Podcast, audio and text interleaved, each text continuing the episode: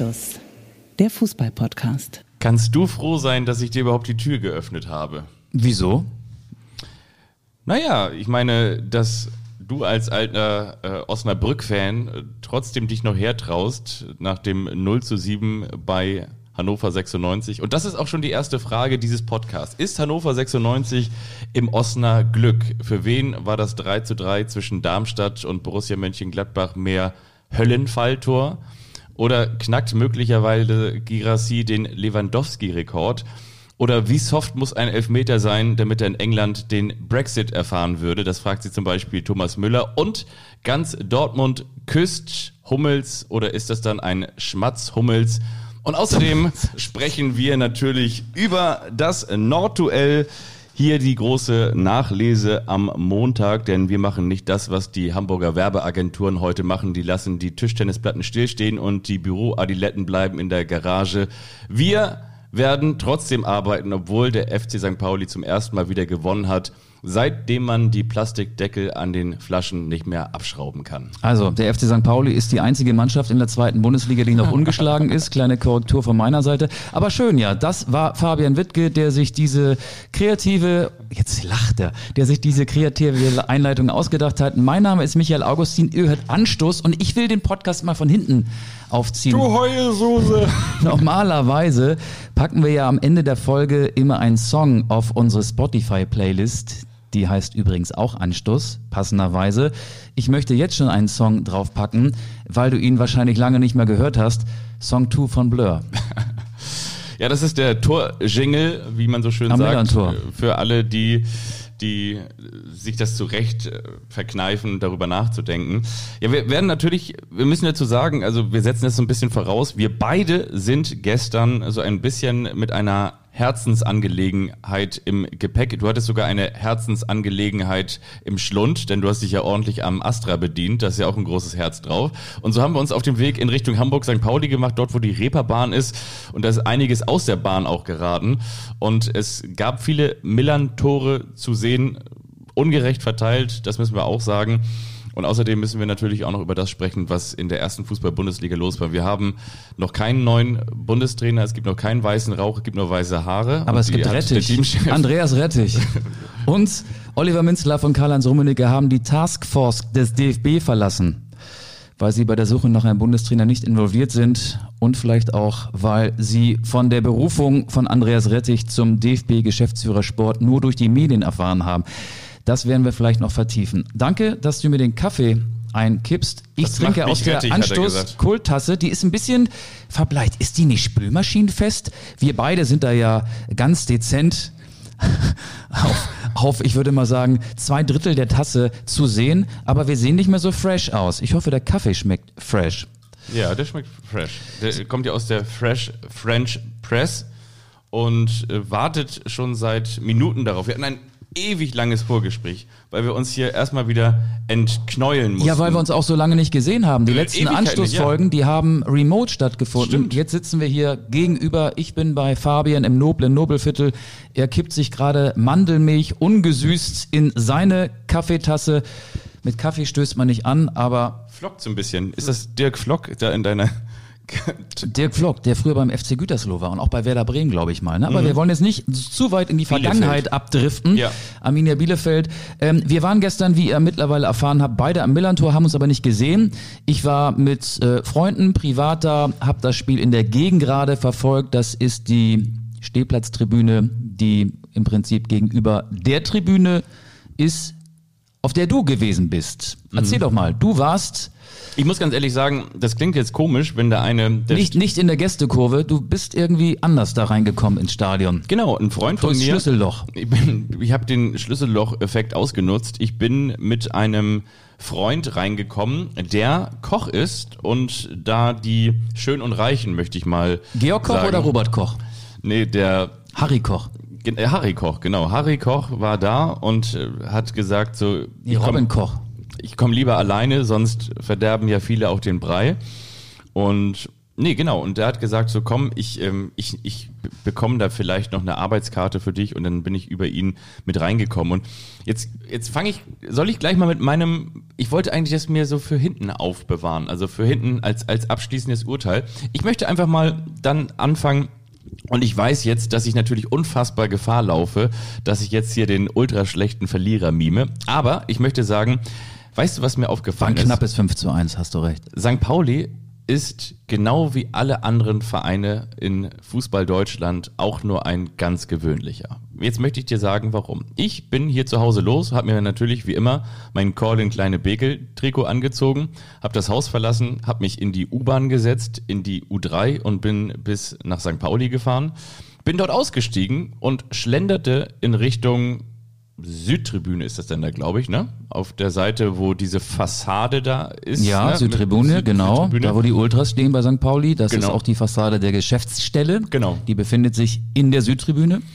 Und dann schlenderte ich da und schlenderte ich und dann habe ich mal mit meinen Halbschuhen mal so einen Stein weggeschossen und dann so vor mich hingepfiffen und so auf so einem Grashalm noch gekaut. Und so schlenderte ich wie in so einem, wie so einem Landstreicherbuch ähm, aus der Kindheit, so wie die Kinder das früher gemacht haben, so dann mit den Händen verschränkt hinterm, hinterm Körper in Richtung des Eingangs, wo wir uns dann treffen wollten, wo mich der angesprochene Kollege mit reinnehmen wollte. Und dann kam ein Polizist zu mir und hat zu mir gesagt, du weißt du was, das Trikot, das würde ich, wenn du dahin gehst, ausziehen. Und habe ich gesagt, so, habe ich tatsächlich zu ihm gesagt, ich dachte, hier ist immer alles friedlich. Und dann hat er mich angeguckt und hat gesagt, so, nee. Und dann habe ich mein Trikot ausgezogen und das in meine linke Hosentasche geknüllt und bin weitergegangen. Da bin ich reingegangen und dann habe ich gesagt, okay, Jetzt äh, ist ja vielleicht der FC St. Pauli auch nur ein ganz normaler Fußballverein, so wie es wahrscheinlich in Magdeburg auch wäre, wenn man mit dem Holstein-Kiel-Trikot da ankäme oder vielleicht auch in Kaiserslautern oder ich sag jetzt vielleicht mal bei beim SC Paderborn, dass man von den Ultras vielleicht ja genauso dann auf die Schnauze bekommt wie woanders auch. Hashtag Willkommenskultur und so weiter und so fort und wir sind alle gleich und Regenbogen fahren und alle Menschen sind herzlich willkommen. So, und jetzt kommt es. Und jetzt gehe ich dann nach oben in diesen angesprochenen VIP-Bereich, wo ich übrigens Ewald Lien getroffen habe. Ganz liebe Grüße an dieser Stelle. Du merkst, ich habe Du mich hast auch sofort, ein Foto geschickt. sofort verzettelt, genauso wie ich das Er wollte hier ein auch Foto mache. mit dir machen. Und Fabian ich- hat mich gestern mit Nachrichten bombardiert während des Spiels. Er war nur auf dem Handy mit seinen Augen. Und dann komme ich da rein, steige drittes Obergeschoss, nicht wie bei Karstadt, dort wo die Herrenunterwäsche ist, sondern dort, wo eine der vielen VIP-Logen sind, wie Im vierten OG sind bei Karstadt die Fotofix-Automaten übrigens. Das stimmt. Und habe ich festgestellt, Mensch, hier gibt es ja die, die Logen wie in jedem anderen Fußballstadion auch. Hier riecht es auch nach Weißwein und die Rolex-Dichte ist genauso hoch wie auf dem Eppendorfer Landstraßenfest. Und ähm, Ja, aber hier das gibt ist- es das- hier, hier gibt es auch Spätzle, hier gibt es auch Was willst du damit denn jetzt sagen? Ja, ich wollte nur einfach das ist sagen, in jedem Stadion der ersten und zweiten Liga Aber- so. aber da also wollte ich- vielleicht nicht in Elversberg, aber selbst da. da, da wollte ich, da wollte ich nur einfach sagen, und hier sind halt auch die, die ganzen angesprochenen Werber, die letztendlich so ein bisschen diesen ganzen Kitsch und diesen ganzen Kult mit zur Schau tragen. Und da habe ich Aber das gemerkt, ist doch völlig normal. aber da habe ich gemerkt, dass, ähm, und ich muss dazu sagen, Da hat doch nie jemand was anderes behauptet. ich war, ich war und ich bin auch immer ein St. Pauli-Sympathisant gewesen und ich werde es auch immer bleiben, ähm, weil ich vor allen Dingen auch finde und das total sympathisch finde, ähm, dass das Stadion immer voll ist, dass das Stadion sehr stimmungsvoll ist, dass es ähm, selten Anti-Support gibt, dass es ähm, eine Stadt wie Hamburg auch verdient hat, finde ich, äh, zwei solch große und traditionelle Vereine. Zweitligisten zu haben. naja, Fußballvereine zu haben, definitiv. Ja, okay. Und ähm, trotzdem habe ich aber festgestellt, ähm, und da mache ich auch gleich einen Punkt, und zwar möchte ich das auch nochmal begründen, weil ich sag mal, ähm, Ausländerfeindlichkeit wird doch bei anderen Fußballvereinen genauso verachtet wie beim FC St. Pauli. Bei Holstein Kiel werden auch Bäume gepflanzt für jedes Tor, was geschossen wird. Und damit will ich nur sagen, ähm, das, was St. Pauli sich häufig so eben auf die Fahnen schreibt, so nach dem Motto, wir sind der besonders soziale Verein und wir sind eben ähm, vielleicht auch der besonders Antikommerze-Verein, das hat sich für mich nicht bewahrheitet, weil es eigentlich ganz genau überall so war, wie wenn ich mit dem Holstein-Kiel-Trikot in jedes andere Stadion gegangen wäre. Außer, dass wenn ich in ein anderes Stadion gehe, und jetzt gebe ich dir recht, kriegt Holstein Kiel keine fünf Gegentore. Also ich bin mit dem Fahrrad gekommen, ähm, Budapester Straße, für die, die sich ein bisschen in Hamburg auskennen, da war dann der Fahrradständer, das ist ein großer Fahrradständer, der war voll. Ich habe das Fahrrad dann an einen Baum gebunden und ich habe die letzten Meter das Fahrrad schiebend vor mich hergeschoben und ich bin zwischen Holstein-Kiel-Fans und St. Pauli-Fans zu meinem Fahrradständer und die konnten ihre Trikots tragen, da gab es kein Gepöbel oder so. Also ähm, ich weiß nicht, was der Polizist ich wusste, jetzt sind, die, jetzt sind die scheiß Bullen wieder schuld, ne? Nee, aber, aber warum darfst du nicht mit einem hat er gesagt. mit einem Trikot? Hat er gesagt. Also der Polizist sagt auch wenn du bei Rot über die Ampel gehst äh, stopp bei Grün gehen und du gehst dann trotzdem vielleicht mal wenn du in Eile bist bei Rot über die Ampel. Also vielleicht war er auch ein bisschen übervorsichtig und du warst sehr gefolgsam. Vielleicht war das der Fehler der Fehler im System. Ich beschränke mich an dieser Stelle auf die sportliche Analyse. Ich, ich will fehlen dir die Gegenargumente? Nee, also dass du Werber und Leute, die mehr Geld haben als äh, andere Menschen oder als die meisten Menschen in einer Loge triffst bei einem Fußballspiel, ja, das ist doch völlig normal. Natürlich gibt es die auch beim FC St. Pauli. Aber? Ja, nicht aber. Und, aber das Gro, aber, aber, das, aber, das Gro, aber, aber, das war ja dein Hauptkritikpunkt. Aber das, aber das Gro ist Punk. Nee, überhaupt nicht. Sondern? Keine Ahnung. Ich, das, das, das, ich kann dir sagen, äh, mit wem ich da war. Ähm, zwei Leute arbeiten für ein großes Unternehmen in Hamburg, das mal ah. äh, Joachim Löw als äh, Werbefigur hatte. Da geht's um Creme. Ähm, ja, also es gibt Menschen, die kommen aus sozial unteren Schichten. Es gibt wahrscheinlich eine eine, ein breites Spektrum der Gesellschaft wird da wie in jedem anderen Fußballstadion auch abgebildet. Beim FC St. Pauli weißt du aber, ähm, egal wer vor dir steht, hinter dir steht, links von dir entfernt steht oder rechts neben dir steht, die Leute ticken ähnlich wie du, weil es da einen klaren Kodex gibt. Ähm, es gibt keine Anti- semitischen Gesänge, es gibt keine homophoben Sprechchöre. Ähm, die gegnerische Mannschaft wird natürlich auch mal hier und da gedisst. Ähm, aber vielleicht ein bisschen kreativer, als man das aus der Gästekurve gehört hat. Das ist ja auch mal schön, wenn dann so diese Scheiß St. Pauli, Scheiß St. Pauli-Rufe äh, kommen aus der Gästekurve.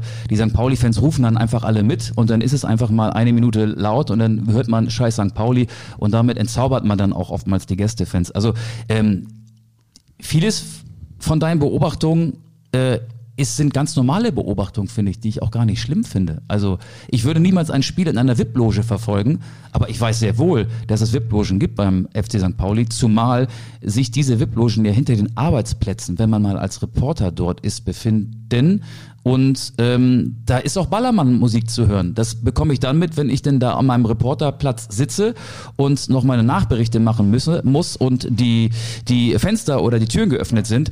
Da wird dann nicht nur, weiß ich nicht, äh, Punk gespielt. Da hört man nicht nur Slime, sondern da sind Menschen, die ja dann auch ihre eigene Musik spielen können. Und wenn sie sich eine Loge mieten, dann können sie sich wie du in deiner Mietwohnung ja auch ausbreiten und ähm, häuslich einrichten und sich vielleicht so verhalten, wie sie sich in ihren privaten vier Wänden auch verhalten würden. Ich finde das gar nicht schlimm. Aber ich glaube, wenn du seit vielen Jahren in einer anderen Stadt wohnst und ich sage mal in Anführungsstrichen, ich will das jetzt nicht größer machen, als es ist, aber dein Verein in die Stadt kommt und ein Kumpel von dir, der Koch ist und zufälligerweise im VIP kocht, sagt, du pass mal auf, ich habe jetzt noch eine Arbeitskarte über und das Stadion ist seit Wochen ausverkauft, da würdest du doch auch sagen, dann komme ich da jetzt mit. Ja, natürlich. natürlich, natürlich macht man das. Und ich, und ganz im Ernst, ich war wirklich, ich war wirklich der Einzige, der Wip, Wip, hurra. da, der da, der da oben stand und äh, ein Holstein-Kiel-Trikot anhatte. Und das war ganz witzig, weil äh, mein, mein Kumpel kam dann raus und hat gesagt, sag mal, so nach dem Motto, sag mal, du kannst ja doch jetzt eben mit dem Holstein-Kiel-Trikot stehen. Und dann meinte ich so, wieso, denn nicht? Natürlich kann man das. Also, also, jetzt nicht im Sinne von, sondern du kriegst hier gleich eine rein. Aber ich würde mich damit jetzt nicht in die äh, Südkurve zu den Ultras stellen, weil es ja gerade auf dieser Ebene zwischen Holstein Kiel und dem FC St. Pauli auch eine gewisse Rivalität gibt. Aber ich glaube, wenn du ein Trikot der SV Elversberg trägst, ja. relativ neu im ähm, Zweitliga-Business, äh, dann wäre so, so sogar das äh, okay und äh, würde jetzt vielleicht ein paar komische Blicke auf sich ziehen, aber da würde, glaube ich, keiner irgendwie einen dummen Spruch machen oder eine Kopfnuss verteilen. Mit einem HSV-Trikot oder mit einem Dynamo Dresden-Trikot würde ich mich übrigens auch nicht auf die Südtribüne beim FC St. Pauli stellen. Aber ein Holstein-Kiel-Trikot in der VIP-Loge tragen, ich finde, das, das kann man machen, obwohl ich nicht weiß, wie es in VIP-Logen aussieht. Ich war noch nie äh, während eines Fußballspiels in einer VIP-Loge in all den Jahren. Ähm, aber was, der Poli was den Polizisten da geritten hat, das weiß ich ehrlich gesagt nicht.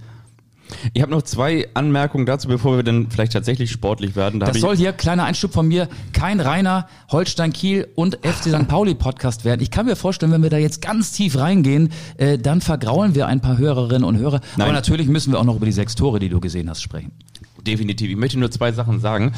Manchmal ist es ja, finde ich, egal, wie man vielleicht jemanden verletzt, also verletzt ist jetzt auch ein großes Wort, aber oder wie man vielleicht jemanden beleidigt. Weißt du, der eine sagt vielleicht irgendwie, äh, weiß ich, pff, äh, Hirni und der nächste sagt Arschloch. So. Und damit will ich nur sagen, ich finde es ein bisschen einfach, wenn St. Pauli-Fans sagen, so, ähm, wir, wir, es gibt kein Anti-Support und dieses Scheiß St. Pauli, Scheiß St. Pauli, das, ähm, das, das schmunzeln wir so weg. Doch, auf, den, den, auf, den, den, gibt es, den gibt es ja auf auch. Auf der anderen Seite wird aber Luis Holtby ausgepfiffen weil er natürlich dann vorher dem, dem Spieler, ich weiß gar nicht mehr, wem es war, aber da aufs Knie getreten ist. Wahrscheinlich Holpi wird auch deswegen ausgepfiffen, weil, weil, er, weil, weil er, ein alter HSVer ist. Ja, genau. Aber, ja. aber das ist doch dann auch in dem Sinne keine richtige Willkommenskultur. Sondern Nein, aber das ist schon noch, das ist schon noch ähm, erträglicher als in, in anderen Stadien. Wo ist es denn besonders aggressiv? Also gibt's dieses äh, hm, hm, hm, Sohn, äh, diesen, diesen Dreiklang noch, wenn der Torhüter einen Abschlag macht, also ähm, oder ich, ich will jetzt hier kein, ich, ich weiß, kein, kein Verein zu nahe treten und, und keiner ähm, ja. Fankurve zu nahe treten, aber ich komme ja auch ab und zu mal in andere Stadien und da geht es schon sehr weit rauer zu, beleidigender zu und ja, ein bisschen, bisschen assiger zu als im Millantor. Punkt. Also das ist definitiv so. Das, das ist jetzt, das ist jetzt äh, eine subjektive Wahrnehmung, aber ich glaube, so im Laufe der Jahre kann man sich da schon ein Bild machen und das Bild ist jetzt nicht unvollständig. Also ich habe da schon, habe da schon ähm, andere Fußballatmosphären äh, deutlich negativ geprägt damit bekommen in all den Jahren.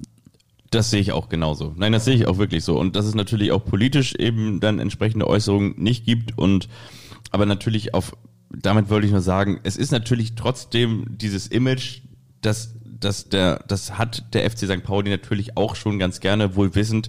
Dass, und wenn man aber in alle Ecken leuchtet, dann ist es so wie immer so, dann ähm, ist der Median, ist der, der Wert in der Mitte dann doch auch deutlich normaler, als man sich das vielleicht vom Image her manchmal sehr gerne mehr wünscht. Genauso wie man sich das natürlich sehr gerne wünscht, dass man in der Tabelle weiter oben wäre. Aber so einfach ist ja, es aber, natürlich aber das, nicht. Das, das ist ja der sechste Spieltag gewesen. Es geht ja in diese Richtung. Also Wollen wir sportlich werden? Jetzt, jetzt, jetzt werden wir mal sportlich. Ähm, natürlich waren das alles fünf fantastische Tore. Äh, 1 zu 0 Metcalf, 2 zu 0 Smith. Da waren noch nicht mal zehn Minuten gespielt. Sieben. Schon stand es 2 zu 0 für St. Pauli gegen Holstein Kiel. Aber es gibt ja so Spiele, da erkennst du in den ersten Sekunden, in welche Richtung es geht. St. Pauli hatte ja das Problem, dass die bisherigen beiden Heimspiele 0 zu 0 ausgegangen sind. Gegen Fortuna Düsseldorf und gegen den ersten FC Magdeburg. St. Pauli hatte bis gestern Nachmittag gerade mal drei Tore geschossen an den ersten Spieltagen. St. Pauli hat ein Problem in der Offensive. Der äh, nachverpflichtete Stürmer Simon Zoller, über den wir in der letzten oder vorletzten Folge, glaube ich, auch ausführlicher gesprochen haben, der kam gar nicht zu einem Einsatz, der war am Kader, aber hatte muskuläre Probleme. Bestätigt so ein bisschen ähm, auch die allgemeine Wahrnehmung, dass St. Pauli sich da einen verletzungsanfälligen Spieler in den Kader geholt hat. So, ich will nicht abschweifen. Ähm, hast du den Anstoß, ich will nennen es ja nicht Anstoß oder Anpfiff, sondern Anstoß. Der Anstoß gestern war nicht so, also St. Pauli hatte den Anstoß und oftmals wird der Ball dann erstmal zurückgespielt in die eigene Viererkette. Dann spielt der eine, das ist ja eine Dreierkette bei St. Pauli. Dann wird der ähm, rechte Innenverteidiger angespielt, der linke Innenverteidiger. Man versucht sich erstmal so ein bisschen reinzuschnuppern. Man versucht erstmal so ein bisschen Spielkontrolle zu kriegen. Dann vielleicht mit der ersten Kombination in die gegnerische Hälfte und ein langer Pass auf die Flügel. Das wäre so eine normale Spieleröffnung. Bei St. Pauli hat es, glaube ich, nicht mal zehn Sekunden gedauert. Da war der Ball schon im 5-Meter-Raum von Holstein Kiel. Das war ein unfassbares Tempo, eine Dynamik, ein klares Signal. Jetzt geht's los. Wir setzen heute auf die Offensive. Und aus dieser Umklammerung konnte sich Holstein Kiel in den ersten 10, 12 Minuten nicht befreien. Und da stand es schon 2 zu 0 für St. Pauli. Und da war das Spiel dann ja ähm, fast schon gelaufen für die Kieler, dass noch äh, wei weitere drei schöne Tore entstanden sind. Selbst Lars Ritzka, der als Linksverteidiger das schwere Erbe von Lea Paccarada angetreten hat, selbst der trifft jetzt plötzlich und macht ebenfalls ein wunderschönes Tor. Und wenn du 0 zu 3 zur Pause zurückliegst, dann geht's ja nur noch um Schadensbegrenzung. Holstein Kiel hat wahrscheinlich gar nicht so viel verkehrt gemacht, aber Holstein Kiel, und das meine ich jetzt wirklich so, wusste die ersten 10, 12 Minuten gar nicht, was hier passiert, weil der Druck von St. Pauli so unfassbar ähm, so unfassbar extrem war. Und ja, die Tore, die ersten beiden Schüsse waren drin. Man könnte auch sagen, wenn jeder Schuss ein Millantor ist, ich weiß nicht, ob das schon der Folgentitel sein soll. Nein, aber, nicht. aber, aber so war es ja dann auch. So, und viel mehr habe ich gar nicht zu sagen. Holstein Kiel war jetzt nicht grottenschlecht oder so, aber bei St. Pauli lief alles zusammen. Die ähm, Torschussstatistik in den vergangenen Spielen und drei der bisherigen sechs Spiele gingen 0 zu 0 aus, die war oft so, dass St. Pauli in Sachen Torschüssen haushoch überlegen war, aber die Ausbeute war minimalistisch. 0 zu 0 ist ja das minimalistischste aller Fußballergebnisse und überhaupt nicht zufriedenstellend. Und gestern lief alles wie im Traum und das ging komplett ins andere Extrem.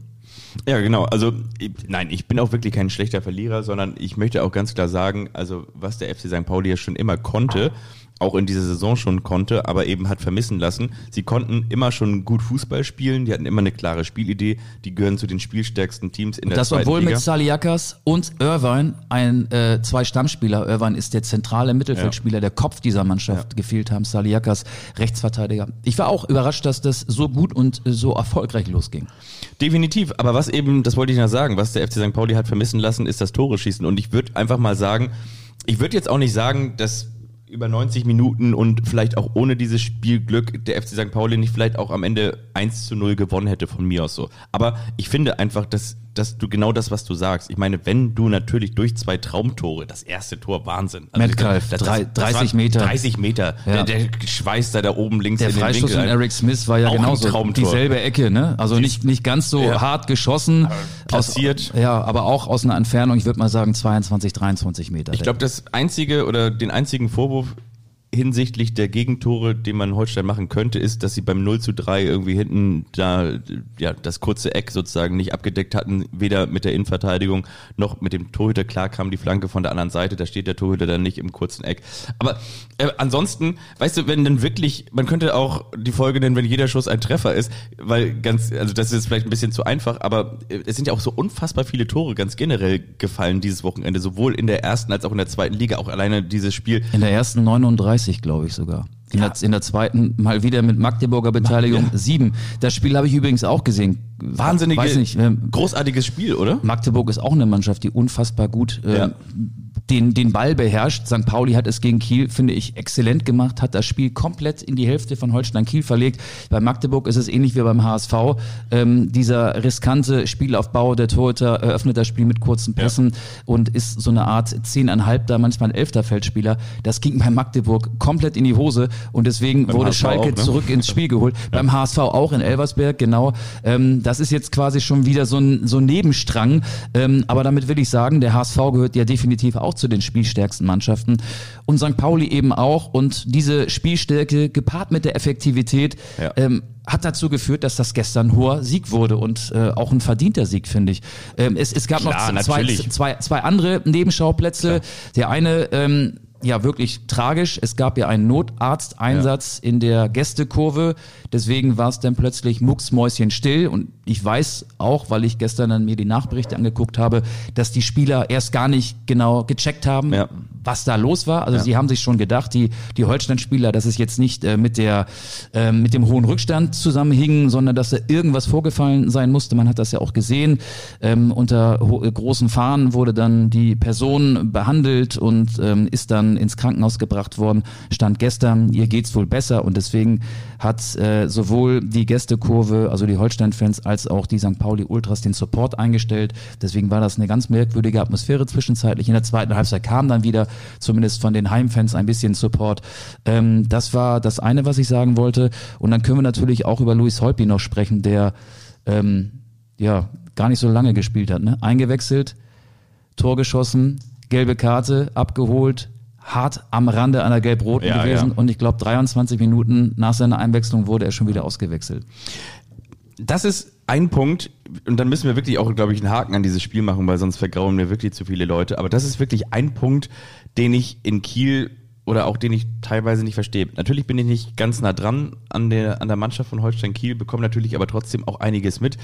Ähm, ich, ich hätte an Raps Stelle das eher riskiert beim Stand von 1 zu 3, dass man am Ende mit 10 Mann das zu Ende spielt und irgendwie Holtby in Anführungsstrichen nochmal die letzte Verwarnung von außen ausspricht weil ich finde, er war eine Belebung fürs Spiel. Ich glaube, Luis Holtby ist, was so die Ballsicherheit, die Ballverteilung und das Lückenreißen ähm, auf der 6 einer der wertvollsten für das Kieler Spiel. Das finde ich definitiv so. Und das ist auch, ich finde ihn auch deutlich, deutlich agiler als der 21-jährige Serbe Ivesic, der da, der da spielt, der das immer, finde ich, recht solide, aber auch recht bieder macht. Und was ich sagen möchte ist, ich, ich verstehe manchmal die Auswechslung nicht. Dann lässt er den Japaner in der Halbzeit in der Kabine, bringt aber Joshua Mees, ähm, lässt bringt Fiete Ab gar nicht mehr. Simakala hattest du mir auch noch geschrieben, wann möchte er den eigentlich bringen? Um 19.10 Uhr, da wollte ich noch antworten, wenn, dann um 19.12 Uhr, weil da ist ja Holstein Kiel deutscher Meister geworden. Ja, da war das Spiel schon lange zu Ende. aber, aber weißt du so, dass, dass gewisse Spieler und vor allen Dingen dann auch Spieler mit einem solchen Potenzial gar keine Chance, wie, so wie er ja auch genannt wird, ähm, mehr bekommen. Ähm, da muss, ich, ich glaube, da bin ich vielleicht auch der Verschwörungstheoretiker, da muss irgendwas vorgefallen sein. Also ansonsten, ansonsten lässt du den nicht so lange draußen und bringst so viele andere Spieler vor ihm, äh, wenn du eigentlich einen Spieler hast, der ja wirklich gefühlt alles kann. Der kann ja tolle Freistöße treten. Wen meinst du jetzt? Simakala. Ja. Der, der, der ist technisch versiert, der ist schnell, der, der kann flanken. Kann er eigentlich Hat alles. das in der dritten Liga nachgewiesen beim VfL Osnabrück. Jetzt spielt er zweite Liga und ähm, ich vertraue da immer den Trainingseindrücken des Trainers, der ja das Training meistens unter Ausschluss der Öffentlichkeit leitet. Ich bin nie dabei. Aber ja, Simakala hätte ich gedacht, wäre einer, der Fabian Riese eins zu eins ersetzen könnte. Zu Luis Holtby noch. Ähm, er ist als ehemaliger HSVer, glaube ich, auch mit vielleicht der Extraportion Motivation gestern in das Spiel gegangen. Und du hast es gemerkt, der war, obwohl er ja ein erfahrener Spieler ist, ich glaube 32, vielleicht sogar 33 dieses Jahr, wenn er nicht sogar schon 33 ist, der ist mit ein bisschen viel Schaum vom Mund aufgelaufen. Und ich finde es dann richtig, als Trainer darauf Wert zu legen, das Spiel mit 11 gegen 11 zu beenden. Wenn du 1 zu 3 hinten liegst, dann hast du ja immer noch die Chance, durch das Anschlusstor das Spiel zum Kippen zu bringen und diese ganze Statik ins Wanken zu bringen. Und das geht mit äh, elf Leuten besser als mit zehn. Und ich glaube, bei der nächsten kleinen Kleinigkeit wäre Luis Holtby dann vom Platz geflogen. Und einer, der so erfahren ist, muss sich da vielleicht auch ein bisschen besser im Griff haben. Also er war drin im Spiel, hat ein Tor geschossen, hat das auch dementsprechend äh, gefeiert. Seine Körpersprache ist ja eines seiner herausstechendsten Merkmale. Also die ist immer positiv, nie negativ. Und ja, dann war er war in den Zweikämpfen ein bisschen zu engagiert, um es vorsichtig zu formulieren. Und ein so erfahrener Spieler, ah, muss da vielleicht ein bisschen mehr mit Auge agieren. So wie du hier in diesem Podcast, ja, kann ich verstehen. Ja, also fand ich auch. Also die erste gelbe Karte war natürlich so ein taktisches Ding. Komm, machen wir einen Haken dran. Ich hätte ihn. Machen wir einen Haken ich, dran. Ich glaube, man hätte ihn sogar eigentlich vom Platz stellen müssen, wenn man sich das anguckt. ich, bin, ich bin übrigens am kommenden ist. Sonntag. Wir sollen das ja immer für eine Hörerin. Ja. Schöne Grüße an dieser Stelle sagen. Ähm, in Kiel. Sonntag gegen Holstein Hertha. Kiel gegen Hertha BSC. Fabian kommt nach Hause. Fabian Rehse kommt nach Hause. Ähm, bin mal gespannt. Hertha mit Tabakovic, einer, der momentan auch jeden Schuss versenkt. Der hat alle drei Tore gestern geschossen gegen Eintracht Braunschweig. Wenn wir noch mehr ich bin in, sehr in, gespannt. in Sachen Hertha oder Eintracht Braunschweig unterwegs werden, könnte der Folgentitel auch heißen, wenn Braunschweig gegen Tabakovic abraucht. Aber das machen wir dann ein andermal. Der hat ja dreimal getroffen, genau, hast du angesprochen. Genau. Ansonsten... Ähm, ähm, Sero Girassi hat auch dreimal getroffen.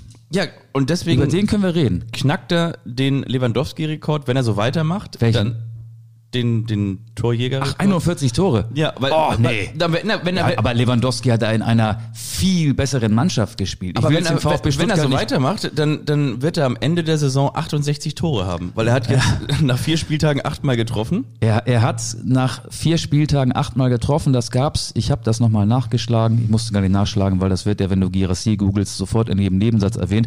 Das hat seit 56 Jahren keiner mehr geschafft. Peter Meyer war in der Saison 67, 68 der letzte Spieler damals, Borusse, Borussia Mönchengladbach, der hatte sogar neun Tore nach vier Spieltagen auf seinem Konto. Sero Girassi sagt, ich bin in der Form meines Lebens. Das trifft auf mich nicht zu, auf dich vielleicht, ich weiß es ja. nicht. Ähm, Interessant fand ich, dass es danach eine Belohnung gab. Sebastian Hoeneß hat es erlaubt, dass die Mannschaft eine Kiste Cola in den Bus stellen durfte. Wirklich? So brav sind die Spieler mittlerweile. Ja.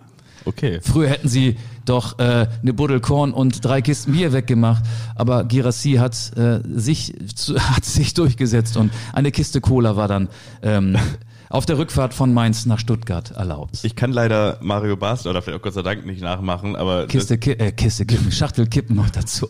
ich habe damals, nee, ja, das, das ist ja auch irgendwie ja Wahnsinn. Aber Girassi Ja. funktioniert beim VfB Stuttgart. Den fand ich in den Relegationsspielen gegen den HSV, das Rückspiel hier in Hamburg habe ich übertragen, überragend. Ja. Und äh, seitdem Hoeneß VfB-Trainer ist, läuft es bei dem. Ne? Girassi, ähm, und der war ja schon mal in der Bundesliga beim ersten FC Köln. Da hatte er den Stempel des Chancentods auf seinem Trikot. Man hätte nie auf die Idee können, kommen können, damals war er Anfang 20, dass aus ihm nochmal ein Spieler wird, der irgendwann mal die Torschützenliste der Fußball-Bundesliga anführen würde.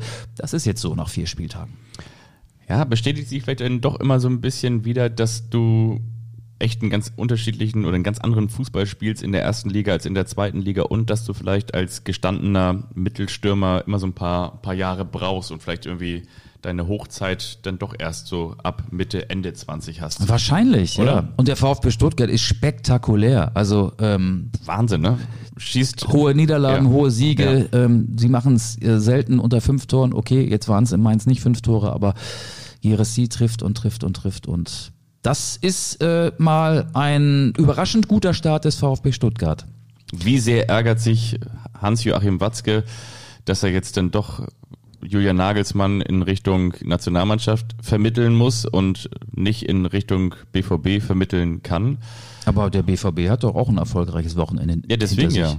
Deswegen ja. Deswegen können sie ja sagen, 4-2. okay, wir, wir, wir halten jetzt an unserem Trainer fest. Schmatz Hummels fand ich übrigens gut vorhin. Ja. Gefällt mir, ja. Zwei, zwei Treffer und da muss man schon sagen, ne? also nachdem Freiburg ja das Spiel zum Ende der ersten Halbzeit nochmal komplett gekippt hat, würde ich schon sagen, war der BVB im, im Krisenmodus. Die Oldies, Mats Hummels und Markus Reus, an drei der vier Tore, Tore beteiligt. Ja. Ja. Haben sich da wieder selbst wieder rausgezogen. Ähm, ich würde aber gerne noch über Werder Bremen sprechen oder über äh, Spieler von Werder Bremen, die aber nicht bei Werder Bremen spielen, sondern beim Gegner, beim ersten FC Heidenheim. Ehren Dingschi, Zwei zwei, zwei Tore. Jan Niklas Beste, ein Tor und eins vorbereitet. 4 zu 2 für Heidenheim, gestern gegen Werder. Ehren Dingschi, ich habe es dann im Fernsehen beobachtet, der wusste, glaube ich, gar nicht, wie er sich verhalten sollte. Also das erste Tor hat er gar nicht so richtig gefeiert. Beim zweiten, ja, huschte dann mal so ein Lächeln über sein Gesicht. Ähm, ich bin erstaunt, dass der bei Heidenheim funktioniert. Der hatte ja schon drei Saisontore. Bei Werder war das immer so ähm, in meiner Wahrnehmung der klassische Einwechselkandidat, der dann so ab der 75. kam. Ja, aber eher, Wenn- eher der letzte wenn, wenn, Einwechselkandidat, wenn nach einem ne? Rückstand Ja, ja. noch irgendwie ähm, ein Tor her musste und du wusstest, wenn Dingschi eingewechselt wird, okay, dann wird's eh nichts mehr. Das ist jetzt hart, aber ähm, von dem habe ich jetzt nie irgendwie äh, tolle Impulse gesehen. Sein allererstes Bundesligator hat er damals für Werder an seinem allerersten Spiel geschossen. Vielleicht äh, Gegen Mainz, glaub ich, ne? entstand dadurch auch eine hohe Erwartungshaltung. Aber bei Werder war das total sinnvoll, den zu verleihen, vielleicht auch zu einer Mannschaft zu verleihen, ähm, die im Ranking noch unter Werder Bremen steht. Und gestern zwei Tore, äh, das ist maximal bitter für Werder und für Werner, äh, wenn zwei Spieler, die in Bremen ja keine Zukunft mehr hatten, Jan Niklas Beste wurde ja auch abgegeben, wenn zwei Spieler des Gegners im Prinzip deine Niederlage einleiten. Und vier Tore in Heinheim ist unterm Strich auch echt schon eine Menge. Sind unterm Strich eine Menge. Ganz Definitiv schön viel. Zu viel. Ich habe gelesen, ich glaube, der Kicker hatte das rausgesucht, dass Werder sechs der zwölf Gegentreffer durch ehemalige Werder-Spieler bekommen hat. Also da kommt Das natürlich dann noch der, der Freiburger dazu, Maximilian Philipp. Ja, richtig. Ne? Der war ja auch in Bremen. Dann glaube ich noch, ähm, ach, ich habe sie jetzt gerade nicht. Ich Kopf. hab sie auch nicht. Auf jeden Fall, das ist ja irgendwie auch eine interessante Statistik. Das heißt, möglicherweise hat sich Werder von den falschen Spielern getrennt und die War aber die Laie von Dingschi war schon sinnvoll, finde ich. Also da will ich die Bremer jetzt überhaupt nicht Also war schon sinnvoll. Auf der anderen Seite, wenn du gesehen hast, dass, dass Werder jetzt mit äh, Voltemade gestartet hat, dann kann da genauso auch ein Dingschi Und mit stehen. Kovnatski. Ja. Ja. Aber die Naja, haben sich das natürlich auch anders aber, vorgestellt. Aber ne? Dingschi hatte ja seine Chance äh, bei Werder und er hat sie schlichtweg dann nicht genutzt. So, ne? ähm, ich will dir noch Ich einen. glaube aber wiederum so ein, so ein Niklas Beste, Jan Niklas Beste in der aktuellen Form könnte nicht nur Heidenheim gut zu Gesicht stehen. Hat auch schon ein richtig starkes Spiel in Dortmund gemacht. ja, in der zweiten Liga auch. Sehr, starkes sehr. Spiel gemacht, auch schon äh, zur Eröffnung gegen Hoffenheim. Starkes Tor übrigens auch, das erste Tor der Bundesliga-Geschichte der Heidenheimer. Also der, der äh, dreht so richtig auf. Und das Beste ja, am Norden in Heidenheim. Genau. Jan Niklas. Auf der Brenz, ne? Auf der Brenz. Du wolltest noch was sagen. 17. September 2007. Was war da? Gestern war der 17. September 2023. 17. September 2007. Mhm. Da wurde Julian Nagelsmann geboren. Nee, da war Frank Schmidt zum ersten Mal auf der Heidenheimer ja. Bank beim damaligen Oberligisten 1. FC Heidenheim. Er hat jetzt Jubiläum gehabt gestern und hat äh, Volker Finke als den dienstältesten Trainer bei einem Profiverein in Deutschland abgelöst und er hat Heidenheim, wie wir inzwischen alle wissen, von der Oberliga bis in die Bundesliga geführt. Frank Schmidt. Ähm, ich kenne ihn nicht persönlich, aber ich finde, das ist ein wahnsinns sympathischer Typ, so nehme ich ihn wahr und ich finde, sowas einfach schön, wenn es noch so heile Bundesliga-Standorte gibt, wo sich ein Trainer so lange halten kann. Freiburg ist da ja auch ein gutes Beispiel mit Volker Finke und aktuell mit Christian Streich. Heidenheim ist ein mindestens genauso gutes Beispiel. Oder wie Jörg Dahlmann sagen würde, ach Fußball, du bist so herrlich bekloppt. ja, nein, aber definitiv. Also es ist ja total ähm, herzerwärmend, ähm, wenn es so etwas noch gibt. Pardon, und damit sage ich noch gibt, weil machen wir uns nichts vor, das ist ja genauso das, das Schicksal oder das, das, die, die Fortentwicklung, ich will gar nicht mal sagen Schicksal, sondern die logische Fortentwicklung, dass immer wenn etwas ähm, kommerzialisiert werden kann, das dann auch irgendwann so kommt, sollte Heidenheim jetzt irgendwie vielleicht die Klasse halten und dann noch ein zweites Jahr in der Bundesliga spielen, dann wird man sicherlich auch drüber nachdenken, oh, wir müssen dieses Stadion ausbauen. Genauso wie beim ersten FC Union Berlin, jetzt müssen wir dieses Stadion vergrößern. Genauso wie man es auch am Ende gemacht hat beim SC Freiburg. Ja, jetzt spielen wir hier international und wir haben uns hier etabliert. Jetzt äh, schaffen wir unsere alten Strukturen ab und äh, tauschen sie aus gegen neue, modernere. Und dann verlierst du natürlich immer so ein bisschen Charme. Aber umso schöner ist es ja, wenn du diesen Charme tatsächlich dann irgendwann immer mal wieder in der, in der Bundesliga hast. Und ich meine, wenn Heidenheim klar gegen schwächelnde Dortmunder auswärts einen Punkt holt, bärenstark, nicht erwartbar, glaube ich, kannst du nicht mit einplanen. Und wenn du zu Hause vier Tore gegen Werder schießt, auch sehr stark, auch sehr überzeugend. Apropos Behrens stark, Behrens stark. Ich habe am Wochenende den ersten FC Union, den du ja auch gerade eben schon angesprochen ja. hast, gesehen, beim 1 zu 2 in Wolfsburg. Ich muss ganz ehrlich sagen, das war biederer Zweitligafußball. Also der erste FC Union, der ja die wahrscheinlich aufregendste Woche seiner Vereinsgeschichte erlebt. Heute ist Montag, übermorgen Auswärtsspiel, Punktspiel in Bernabeu in der Champions League am ersten Spieltag bei Real Madrid. Weitere Gegner sind Neapel und Sporting Braga, also auch eine ganz tolle Gruppe. Vor allen Dingen, wenn man sich so in die Fanperspektive versetzt, auch tolle Auswärtsfahrten. Neapel, Braga, Madrid. Wow, das macht Spaß. Aber der erste Gibt FC es eigentlich auch Braga Schinken? Den gibt es. Und der Prager Frühling kommt da vielleicht auch bald. Wobei ja. jetzt kommt ja erstmal der Herbst. Aber in Portugal ist ja der Herbst noch so ein milder Sommer.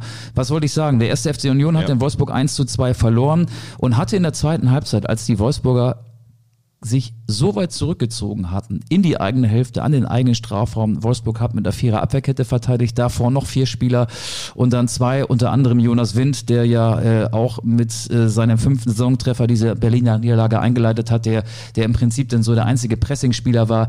Union hatte keine spielerischen Mittel.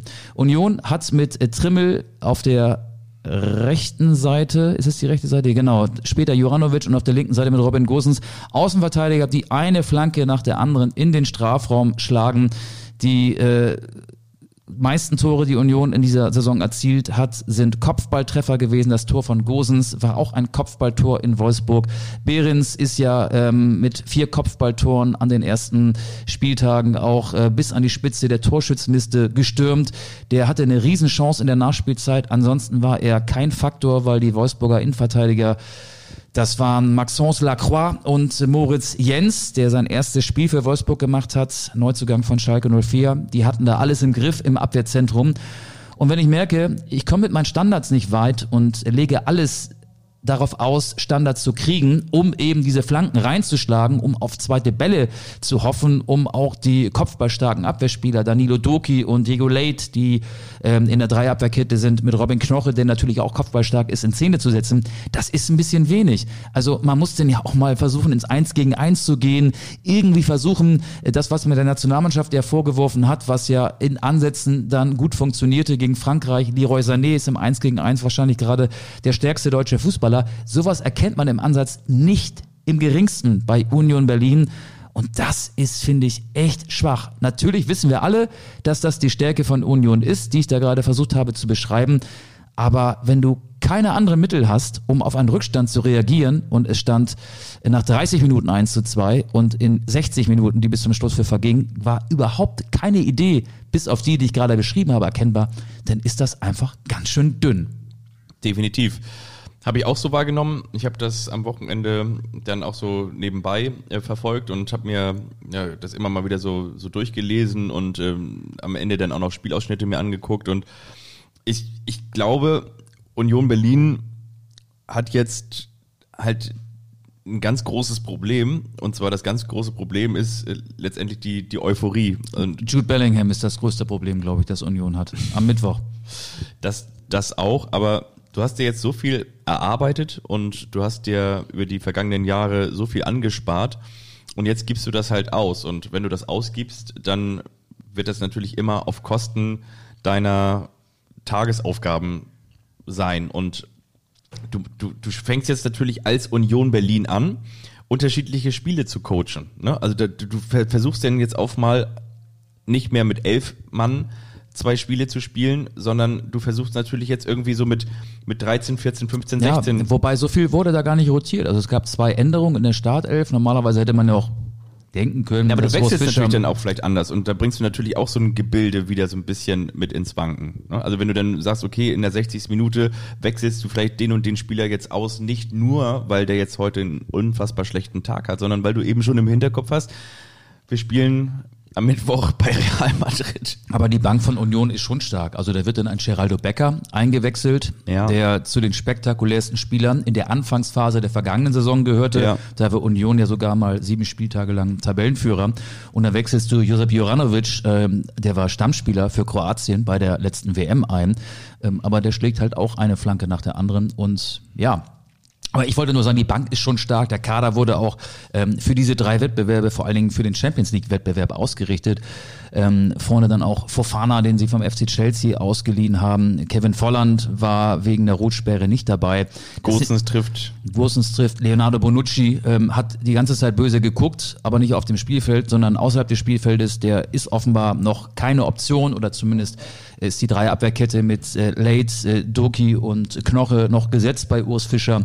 Bonucci hat auf, seine, auf seinen Einstand gewartet bei Union Berlin, hat sich lange warm gemacht, hat ja auch keine gute Vorbereitung gehabt, er hat eigentlich gar keine Vorbereitung gehabt, aber ähm, das sind schon Namen, die ja vor einiger Zeit unvorstellbar gewesen wären im Kader von Union Berlin.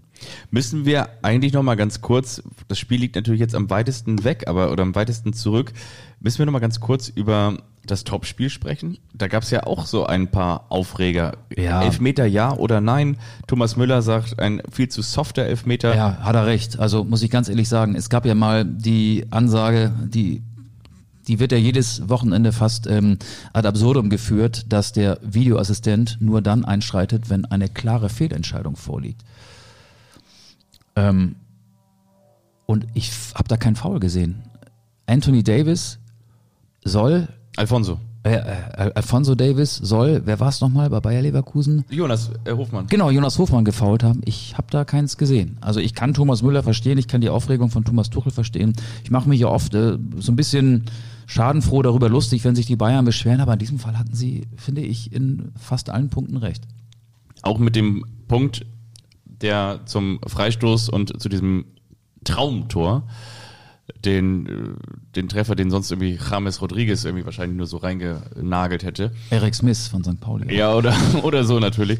Äh, wie war das denn nochmal? Wie entstand der Freistoß? Ich habe es gerade nicht mehr vor Augen. Ich habe zu viel Fußball konsumiert am Wochenende, glaube ich. Grimaldo heißt auch der Spieler von Leverkusen. Ja, genau. Grimaldo ähm, hat den, ein Ball kommt von oben, Grimaldo hat den Fuß höher als Müller. Ah, Müller richtig, kommt Müller- von unten. Ja, und, kam ein bisschen zu spät, ne? Genau, und Müller legt es so aus, er hält drauf und Grimaldo sagt, ich bin doch eher am Ball und er tritt mir von unten gegen den Fuß. Sorgt für den Freistoß, sorgt Ja. für den Treffer. Finde find ich ähm, auch zu wenig um Freistoß, weil sie ja eigentlich gleichzeitig an den Ball gegangen sind. Und es war ja nicht so, dass Müller da irgendwie äh, sein, sein Sprunggelenk, Sprunggelenk malträtiert, malträtiert hätte. Also ähm, die Szene, die zum Elfmeter führte, war, finde ich, noch ähm, skandalöser als die, die zum Freistoß führte. Aber ich hätte weder den Freistoß noch den Elfmeter für Leverkusen gepfiffen.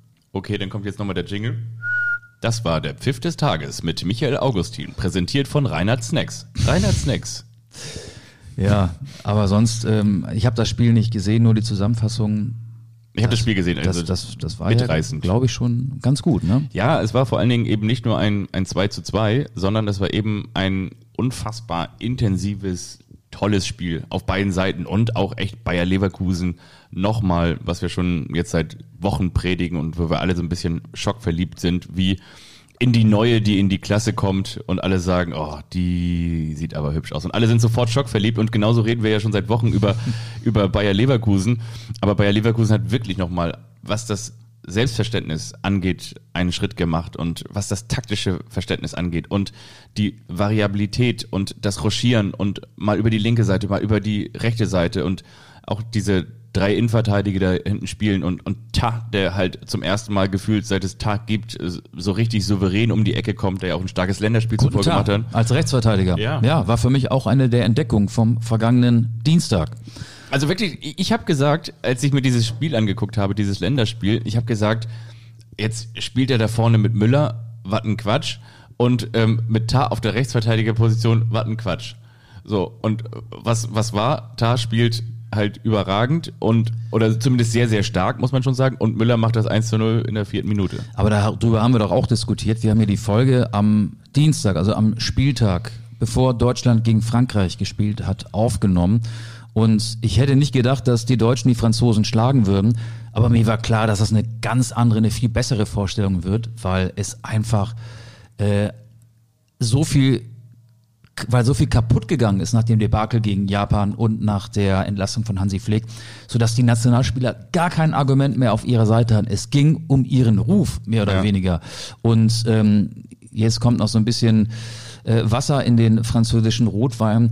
Frankreich hat ohne Kylian Mbappé gespielt, der saß 90 Minuten auf der Bank. Fand ich schade, wurde immer wieder eingeblendet von den Fernsehkameras, der hat sich nicht mal warm gemacht. Das war überhaupt nicht vorgesehen, dass er eingewechselt wird, dass er eingesetzt wird. Und Jean-Claude Todibo, der hat ja das zweite Tor, spielt in der Viererabwehrkette bei Frankreich äh, mit eingeleitet durch seinen Pass, der dann irgendwo im Mittelfeld landete bei einem Deutschen. Daraus entstand das 2 zu 0 von Sané. Ähm, ja, der hat sein erstes Länderspiel gemacht. Also die, die Deschamps hat da auch ein bisschen was ausprobiert.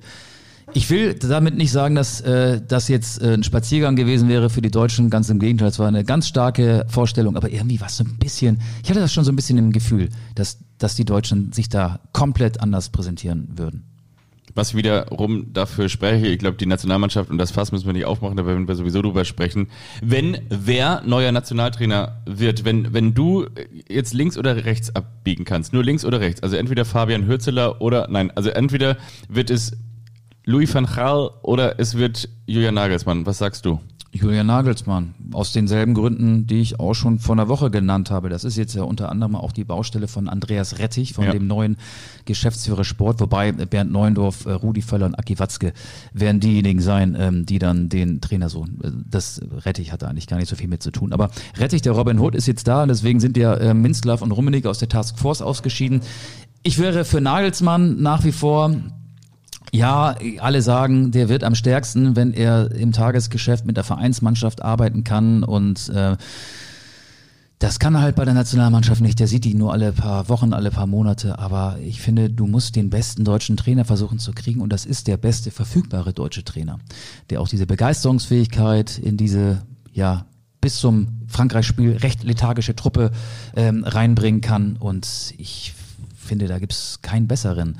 Finanziell gäbe es eine Menge zu klären. Und wir wissen ja alle, dass der DFB ähm, da ein großes Problem hat. Aber Es gibt für alles eine Lösung, vor allen Dingen, wenn Geld im Spiel ist, im Fußball. Definitiv, also was jetzt Thomas Bräuch, der ja auch als Experte für die Sportschau unter anderem arbeitet, aber auch nochmal gesagt hat, das, was viele, ich auch, du, du auch, alle schon gesagt haben, dass er natürlich dann, also Julian Nagelsmann bei der Nationalmannschaft eben auch wieder auf Spieler träfe, die für ihn oder die für ihn ein Problem waren oder aus der Sicht der Spieler, bei denen die Spieler gesagt haben, okay, das wäre jetzt nicht unbedingt der Trainer, den wir uns vorstellen können, um mit ihm große Ziele zu erreichen. Und das, und das eben auf, auf, auf halber, auf halber Strecke, ne? Ja, also finde ich nicht so dramatisch. Das passiert ja wahrscheinlich bei jedem Trainerwechsel. Also du hast immer im Kader irgendeinen Spieler, der schon mal unter dem neu verpflichteten Trainer trainiert hat. Ich finde auch die neun Monate, die es nur sind, noch bis zum ersten EM-Spiel ausreichend. Also, dass die Mannschaft es drauf hat, hat sie gegen Frankreich gezeigt. Abzüglich der Gründe, die ich gerade eben genannt habe, Experimente bei den Franzosen in der Abwehr, kein Mbappé auf dem Platz. Aber natürlich ähm, ist das so eine Leistung, die so einen kleinen, ich will nicht sagen, so einen Booster auslösen kann, aber das Selbstbewusstsein ist auf jeden Fall wieder bei den Nationalspielern. Und wenn dann äh, am 9. Oktober der Flieger Richtung Amerika abhebt, in die USA zu den Testspielen gegen die Amerikaner und gegen Mexiko, ähm, dann hast du auf jeden Fall da einen guten Anknüpfungspunkt. Ne? Und da wird, soll ja der neue Bundestrainer dann auch mit an Bord sein. Weißt du, was ich glaube? Ich glaube, es wird weder Van Gaal noch Julian Nagelsmann. Sagt mir so ein bisschen mein Gefühl. Weil Stefan Kunz jetzt bei den Türken entlassen worden ist und verfügbar wäre. Ist er jetzt entlassen worden? Ja. Ich glaube schon. Okay, das wusste ich noch nicht, aber ich wusste, dass er da so ein bisschen auf der Kippe steht. Aber wenn, ich so ein bisschen Van, Van, Van nicht, äh, Nagelsmann nicht, wer, wer denn deiner Meinung nach? Also ich, klar ist, Rudi Völler macht das nicht und geht wieder zurück. Ich kann mir vorstellen, dass Hannes Wolf und Sandro Wagner das machen. Für die Reise oder für länger? Für bis, bis einschließlich EM. Und Rudi so ein bisschen ähm, das, was, das macht, was er jetzt ja auch gemacht hat. Also er, er ist so ein bisschen jetzt, der Kopf steht aber nicht an der Seitenlinie, sondern ist da der, der Sportdirektor, ist der, der quasi das Gesicht des Ganzen. Und das haben ja auch die Spieler gesagt, Sandro Wagner, das war übrigens auch ganz witzig. Hast du dieses Zitat von äh, Markus Schwabel gelesen? Markus Schwabel, der Sohn von Manny Schwabel, der spielt ja bei Unterhaching. Ja, und ist gleichzeitig Sportdirektor bei Unterhaching. Und ähm, ist gleichzeitig Sportdirektor? Ja. Das wusste ich nicht. Aber auf, je, auf jeden Fall hatte ähm, Sandro Wagner mal zu Markus Schwabel gesagt, wenn ich mal sozusagen bei der Nationalmannschaft als Trainer arbeite, dann hole ich dich als Spieler dazu. Und daraufhin ähm, hatte dann Markus Schwabel zu ihm jetzt gesagt, so nach dem Motto, wann werde ich denn nominiert? Und dann hat Sandro Wagner in seiner ähm, Ibrahimovic-esken Art und Weise zu ihm gesagt, es tut mir leid, ich habe dich damals angelogen. ja, ja, aber, also, aber, aber der bringt natürlich gute Vibes mit rein in ja. die Kabine. Also erstmal ist der nicht viel älter als die meisten ja. Spieler, hat mit vielen auch noch zusammengespielt. Der ist unwahrscheinlich schlagfertig, das äh, wissen wir weil wir ihn ja alle als TV-Experten erlebt haben. Er ist ein guter Typ und ähm, das ist total wichtig, dass du so einen positiven, der ähm, ja auch immer in jeder Situation noch mit einem Spruch die äh, verzwickte Situation auflockern kann, dass du so einen Typen in der Kabine hast. Das kann ich mir sehr gut vorstellen, dass er dann auch zum Trainerteam gleich ganz gleich, wer denn der Chef sein wird, der neue Bundestrainer sein wird, dazugehören würde. Also Nagelsmann, Cheftrainer, Wagner, Co-Trainer wäre für mich die optimale Kombination. Das, was du gesagt hast, ähm, ist, glaube ich, auch denkbar, wenn nämlich der DFB äh, an seine finanziellen Grenzen stößt und wenn plötzlich der Reisetermin ähm, mit ähm, der, der 9. Oktober äh, immer, immer, immer äh, dichter ranrückt. Äh, aber das ist nicht die 1A-Variante. Das ist dann so eine, so eine äh, Notgeburt wahrscheinlich wieder, die man aber ja aufgrund des jüngsten Erfolges gegen Frankreich dementsprechend der Öffentlichkeit auch noch vermitteln könnte und ganz gut verkaufen könnte. Möglicherweise heißt die Folge auch, aber ihr werdet es schon längst erfahren haben, weil ihr habt sie ja schon angeklickt, wenn Oliver und Karl-Heinz Rettich to go sind. Aber wir schauen mal. Ja. Wir schicken das nochmal durch die Werbeagenturen, die heute alle geschlossen haben, weil sie immer noch den Sieg, Siegestrunken des FC St. Pauli feiern. Jetzt gerade so 11.20 Uhr, so langsam. So langsam kommen sie wieder zu sich, ne? Ja. ja. Ähm, Minzlaff und Rummenigge haben ja gesagt, sie hätten die Ernennung von Andreas Rettich zum DFB-Geschäftsführer Sport aus den Medien erfahren. Sie haben es nicht aus diesem Medium erfahren, weil wir reden jetzt ja erstmals drüber. Ja. Ähm, ja, Andreas Rettich ist natürlich jemand, der aneckt mit seiner Meinung. Ich hätte nicht gedacht, dass er nach seiner letzten Station Viktoria Köln, FC St. Pauli ähm, und mit seiner Vergangenheit als DFL-Funktionär sich jetzt nochmal den DFB in seine Vita schreiben lässt. Aber ja, sie haben wohl jemanden gesucht, der auch ähm, da eine nicht Mainstream-mäßige Ja, Meinung ja, hat. genau. Das kann ja nur gut sein. Und wenn Minzlaff und Rummenigge aus der Task Force ausscheiden, dann hat der DFB doch mit dieser Personalie schon mal das erste Ziel erreicht. Die Task Force wird wahrscheinlich aufgelöst werden. Ähm, aber jetzt ist ja auch alles gut. Deutschland gewinnt wieder. Rudi Völler ähm, hat seine Vibes in positive Ergebnisse ähm, fließen lassen. Aber ja, mehr kann ich dazu eigentlich nicht sagen, außer dass ich sehr überrascht gewesen bin. Das ist dann so ähnlich wie mit den Aufstiegstrikots des, des HSV oder von, ich sag mal, von Holstein Kiel 2021. Genauso verschwindet dann jetzt dieses ganze Büromaterial der Task Force. Also man hat ja diese Briefköpfe gedruckt und hat sich die Adresse darauf geschrieben auf das Briefpapier. Das muss jetzt alles geschreddert werden. Das gibt's jetzt irgendwann nicht mehr. Ja, oder die BVB Meistertrikots 2023, die stimmt. es ja wahrscheinlich auch gab. Ja, was es hier immer gibt, das wissen die Stammhörerinnen und Hörer, eine Kultrubrik. Was hältst du davon, wenn wir mit der jetzt weitermachen? Wir müssen die jetzt unbedingt starten. Komm, Ich freue mich.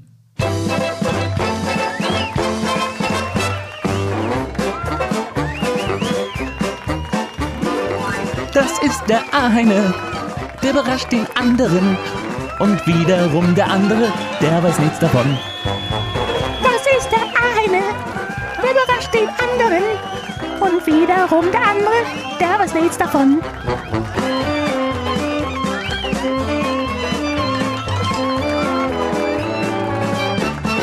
Der eine überrascht den anderen. da sind wir auch schon wieder. Ich finde den Song nach wie vor empfehlenswert. Ja, Kann man gar nicht häufig genug hören, ich habe neulich unsere Playlist gehört. Also nicht komplett, weil die dauert ja mehrere Stunden, aber ähm, auf einer längeren, was war das denn, Bahnfahrt, die dauerte logischerweise auch mehrere Stunden nach Wolfsburg. Da habe ich sehr viel unsere Playlist gehört. Ich muss sagen, äh, man muss hier und da oft vorspulen, aber wenn man einen Song gefunden hat, dann bleibt man auch gerne dran, der einem gefällt. Und deswegen gibt's ja heute auch wieder einen, habe ich ja schon gesagt, weitere Songs für unsere Playlist. Aber jetzt kommt erstmal die Kultrubrik. Ja. Der eine überrascht den anderen. Und die Frage, die sich immer an dieser Stelle stellt, wer fängt an? Ich habe letztes Mal, wenn du willst, dann darfst du, aber ich kann auch wieder. Das darfst du dir aussuchen. Du bist Gast hier in meinem hohen Hause. Dann fange ich an und Möchtest du dabei noch einen Kaffee oder nicht mehr so gerne? nee, ich habe schon zwei gehabt, jetzt drei, also Nee? dann kriege ich nachher Herzrasen Okay, und das wollen wir nicht. Trinke ich dabei noch einen Schluck? Bundesliga-Trainer gibt es ja, 18 an der Zahl. Und die sind ja nicht alle als Bundesliga-Trainer auf die Welt gekommen. Und die haben ja auch alle eine Berufsausbildung. Und du sollst mir jetzt sagen, welche Berufe die Bundesliga-Trainer früher mal ausgeübt haben. Ich gebe dir ein paar Berufe vor, die zutreffen und dann welche, die ich mir ausgedacht habe. Wir fangen an. Bist du bereit für dieses Spiel? Ja, Steffen Baumgart war früher mal Kfz-Mechaniker. das stimmt. Das stimmt. Und Polizist. Christian Streich hat früher Philosophie studiert. Das stimmt, glaube ich, auch. Nicht, es stimmt nicht. Stimmt er nicht? hat studiert, er hat ein Lehramtsstudium. Okay. Urs Fischer war bei der Post. Postangestellt. War Angler. ähm, bei der Post angestellt. Ja, 50-50. Ich sag, er war da nicht angestellt. Das stimmt, er war Bankkaufmann. Oh. Thomas Tuchel hat ein BWL-Studium. Das habe ich mal gelesen, das stimmt. Richtig. Auch Edin Terzic hat studiert, und zwar Sportwissenschaften. Das würde passen, kann ich aber nicht bestätigen. Ich sage, er hat, doch, er hat es. Er hat Sportwissenschaften Ja. studiert, richtig. Marco Rose hat eine Ausbildung als Bürokaufmann. Nee, das stimmt nicht. Richtig, Versicherungskaufmann. Das ist aber auch. Nico Kovac hat BWL studiert. Nee. Doch, Echt? ja. Betriebswirt. Und was hat Robert Kovac studiert? Der war immer nur dabei. Der hat abgeschrieben. War immer nur dabei. Bo Svensson. Oh, warte mal, dann packe ich immer dabei rauf für die Kovac-Brüder von Clouseau. Auf der Liste sind übrigens auch einige Songs zweimal. Wir haben ja letzte Woche, es gibt nur einen Rudi Völler drauf War drauf? Den gibt's auch schon. Ja, das war übrigens so ein Song, da habe ich gerne vorgespult. Clouseau immer dabei, habe ich notiert. Bo Svensson hat ein Literaturstudium. Das stimmt nicht. Das stimmt. Das stimmt? Ja. Pellegrino Matarazzo hat ein Mathematikstudium. Nein. Doch. Wirklich? Ja. Mathematikstudium. Ja. Ole Werner hat mal als Gärtner gearbeitet. Das wird auch nie los, ne? Ja, hat er mal. Hat er mal. In Australien. In Australien. Außerdem Wirtschaftspädagogik, Studium, Ja. Bankkaufmann. Thomas Letsch, der Bochumer, war vor seiner Zeit beim VfL Gymnasiallehrer in Sport und Mathe. Nee, das war er nicht. Der war vorher bei RB Salzburg. Im Konz oder beim RB Ja, also, Konzern also vor seiner, vor seiner Trainerzeit. Okay. Das, also, Nee, Nee. das war Manuel Baum. hm, ja. Oder? Nee, du hast nicht recht, du hast Unrecht. Thomas Letsch war Gymnasiallehrer Sport und Mathe. Enrico Maaßen, der Mann mit Doppel A und SZ, der Augsburger, der war an einer Schauspielschule. Das hast du dir ausgedacht. Das habe ich mir ausgedacht. Der war Sporttherapeut, Sport- und Fitnesskaufmann. Und Frank Schmidt, der, wie wir ja gelernt haben, seit dem 17. September 2007 den ersten FC Heidenheim trainiert, der hat eine Tischlerlehre.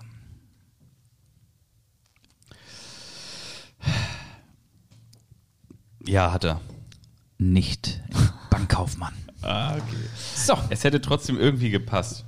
Es hätte irgendwie gepasst. Dieser sympathische, hier ist er, Schmidt.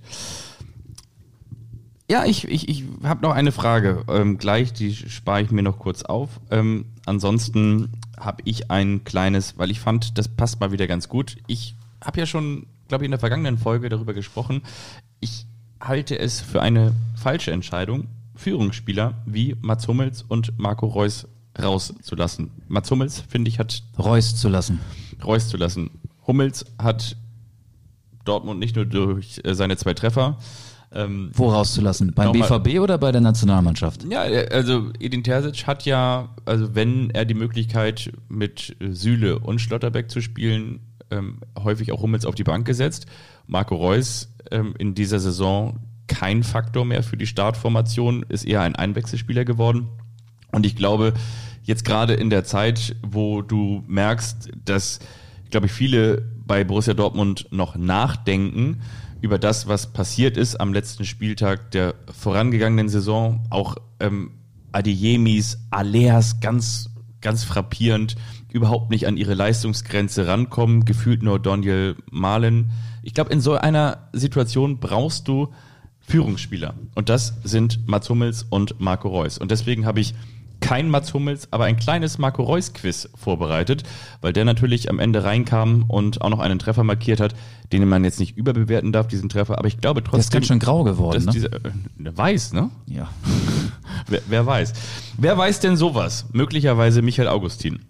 Wie häufig wurde Marco Reus bisher Fußballer des Jahres? Einmal. Nein. Gar nicht. Zweimal? Zweimal. Echt? Könntest du dir Ich vorstellen? wähle ja immer Außenseiter. Luis Holtby habe ich auch schon mal gewählt. Also wenn Hast ja, du wirklich schon mal gewählt? ja Aber aus Kult. aus Du weißt doch nicht, wer, wer nicht wählt, wählt rechts. Das wird jetzt wiederum nicht zu dir passen. Wer nicht wählt, wenn, wer, wer wer eine Kultstimme macht. ja bei Fußballern ist es Ist egal, ne? Da gibt es ja viel mehr Parteien. Ich könnte genauso gut äh, Colin Kleine Beke wählen oder Das wird so, der hat mit Schnupfen gefehlt. oder Luca Zander. Patrick Erras auch. Okay. Ähm, ja, sag doch mal, wann? Zweimal ist richtig. Boah, weiß ich nicht. Äh, einmal überlegen. So, wann war zum Beispiel so eine richtig starke Saison von Borussia Dortmund? Vielleicht die Double-Saison? Ja, ach du meinst, der war 2012 Fußballer des Jahres? Ja. Echt? Und dann Und, und als Dortmund Pokalsieger wurde, Marco Reus ist ja einmal Pokalsieger geworden. In welcher Saison war das denn noch? ich glaube, er ist sogar zweimal da war Pokalsieger er auch geworden. Fußballer des Jahres. Ich glaube, er ist sogar zweimal Pokalsieger geworden.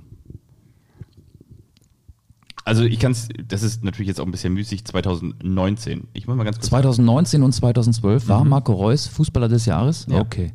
DFB-Pokalsieger 2017 und 2021. Ich gratuliere nachträglich nochmal. Also zu den Titeln als Fußballer des Jahres und zu den beiden Pokalsiegen. Wo ist Marco Reus geboren? In Dortmund. Das stimmt. Das ist richtig. Er hat auch in der Jugend für PST oder so gespielt, Dortmund und natürlich dann für Borussia Dortmund, ehe er wohin gegangen ist. LR Aalen. Und dann? Borussia Mönchengladbach. Die Antwort ist richtig. Ist es richtig, dass Marco Reus Abitur hat? Nein. Ist es richtig, dass Marco Reus Ja, habe hab, hab ich die richtige Antwort genannt? ist richtig, Okay. ja. Ist es richtig, dass Marco Reus einen Realschulabschluss hatte? Hat er. Hat er nicht. Hat er nicht. Ist es richtig, dass Marco Reus einen Hauptschulabschluss hat? Hat er. Hat er. Er hat danach eine Lehre begonnen, die hat er allerdings aufgrund seiner fußballerischen Karriere abgebrochen. Ist es richtig, dass der Vater von Marco Reus Schlosser ist und die Mutter Bürokauffrau? Ja. Das ist richtig. Schauen wir ganz kurz rein. Ist Marco Reus in der Lage zu sagen, ich habe in meinem Leben über 50 Länderspiele gemacht oder hat er weniger als 50 Länderspiele? Er hat mehr als 50, aber nicht viel mehr. Er hat 48 Ah, Länderspiele okay. gemacht, knapp drunter. Marco Reus spricht von sich und sagt, auf dem Weg zu meiner Karriere, die leider einen ganz, ganz großen Titel hat vermissen lassen, wenn wir jetzt mal die deutsche Meisterschaft ausblenden, hatte ich auf jeden Fall Vorbilder. Und ein ganz großes Vorbild. Wer war das Vorbild von Marco Reus auf dem Weg zu seiner Karriere? A. Thomas Hessler. B. Thomas von Hesen. C. Thomas Rositzky oder D. Thomas die Tenderlock. Rositzky. Das ist richtig. Sein Vorbild war immer Thomas Rositzky. Der war auch echt geil. In der ewigen Torschützenliste ist Marco Reus gleichgezogen mit einem großen Spieler von Borussia Dortmund. Denn genau wie dieser große Spieler von Borussia Dortmund hat Marco Reus mit seinem Tremmer beim SC Freiburg jetzt 115 Mal Michael getroffen. Zorg. Nein. Der war bekannt unter anderem auch für seine, ich glaube auch für seine Bananenflanken. Beim BVB? Mhm. Was, nochmal, der hat, hat jetzt, Er ist gleichgezogen mit einem anderen altehrwürdigen Spieler von Borussia Dortmund, der auch 115 Mal getroffen hat. Stefan Chapuisat, aber der hat ja keine Bananenfallen geschlagen. Nee. Marco Reus ist übrigens nicht deutscher Meister geworden. Ich, das, ich, ich bin die ganze Zeit am Nachdenken, deswegen wirke ich auch gerade so ein bisschen abwesend. Der Marco Reus hat keinen Meistertitel. Der kam erst nach diesem Double unter Jürgen Klopp. Ach ja, stimmt. Also nach den beiden Meisterschaften. Stimmt, Das, stimmt. der ist ja der Unvollendete, also die Pokalsieger, aber ich, ich war ganze Zeit skeptisch. Der, der, Ja, ist nicht, der ist nicht Meister geworden. Ist nicht Meister geworden. Aber, Aber, DFL Supercup-Sieger. ja, das ist Zweimal. natürlich wichtig. Also Marco Reus hat, ist nach Toren mit einem Dortmunder gleichgezogen und Ja. den Namen suchst du. Den Namen suche ich. Nach Toren gleichgezogen. Mhm. Der hat viele Flanken geschlagen. Viele Flanken. Viele Flanken. Der heißt so ähnlich wie ein Experte, der häufig auch für Sky im Einsatz ist. Mit Vornamen heißt er sogar gleich. Die haben denselben Vornamen. Ich bin gerade völlig auf dem Schlauch. Ich bin Wie heißt dieser Sky-Experte? Ja gut, äh. Jörg. Nee, nee, das ist Jörg? J- Jörg Daimann? Nee. Nee, nee, nee, äh, Ach, Lo- Lothar. Lothar. Emmerich. Ja. Ach, Lothar Emmerich. Ich, ich bin die ganze Zeit so in den 90ern, frühen 2000ern. Ähm, Lothar Emmerich, da muss ich ja bis in die 60er, 70er Jahre zurückgehen. Lothar Emmerich. Emme. Wie war dieses kleine Quiz gar nicht mal so gut, äh? aber man hat vielleicht so ein bisschen mitraten können zu Hause Ja. an den Rundfunkgeräten. Wenn man noch dabei ist, wenn man nicht vorher schon Ja. die, äh, um, um, wenn man nicht vorher schon den Podcast auf Stopp gedrückt hat und die Playlist gestartet hat. Apropos Playlist, von mir gibt's auch noch I Got Five on It von Lunis. Ähm, kleine Reminiszenz an das, was sich da gestern am Millantor ereignet hat. Du hast mit äh, Clouseau und immer dabei deinen Beitrag schon geleistet. Möchtest du noch einen Titel hinzufügen? Nicht dabei, sondern ähm, immer dabei. Ich glaube, dabei, das, Immer dabei. es gibt diesen Song tatsächlich dabei, das war einer der ersten. Ähm, immer dabei ist einer der letzten. Wir müssen sagen, was den Aufstieg angeht, ist der HSV noch nicht über Elversberg. Das stimmt. Wieder mal gegen einen Aufsteiger verloren, nach guter alter hanseatischer Tradition. Und nach alter hanseatischer Tradition geht es auch beim HSV, so wie früher unter den Spielern und unter den Spielernfrauen um Jenny Elversberg. Ja, und am Dienstag wird wieder ein Hauch von Champions League durch den Volkspark. Das stimmt. Das ist morgen. Schachtjor Donetsk gegen den FC Porto. Du bist da? Vielleicht. Vielleicht.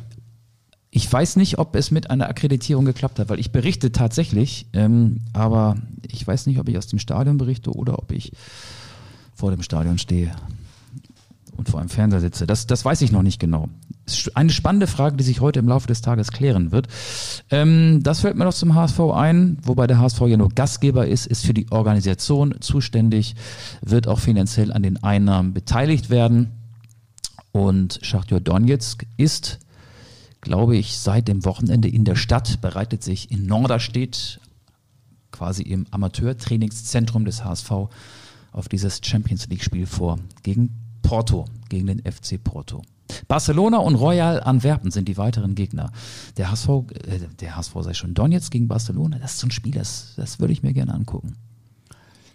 Und wenn die jetzt für diese Austragung hier in, in Hamburg Geld bezahlen, dann ist das ja genauso wie bei der Deutschen Post, oder? Dann haben die ja beide Porto bezahlt, oder?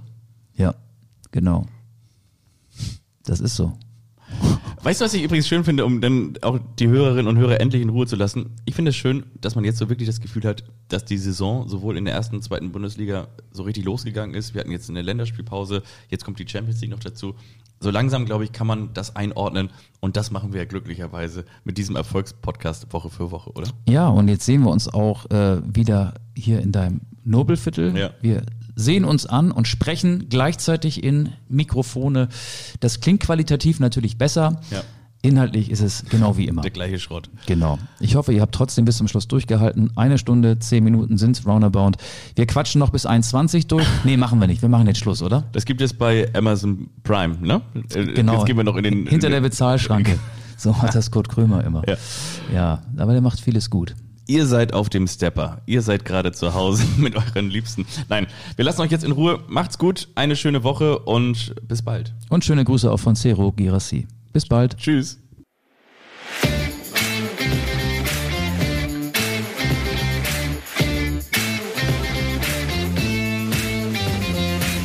Anstoß, der Fußball-Podcast.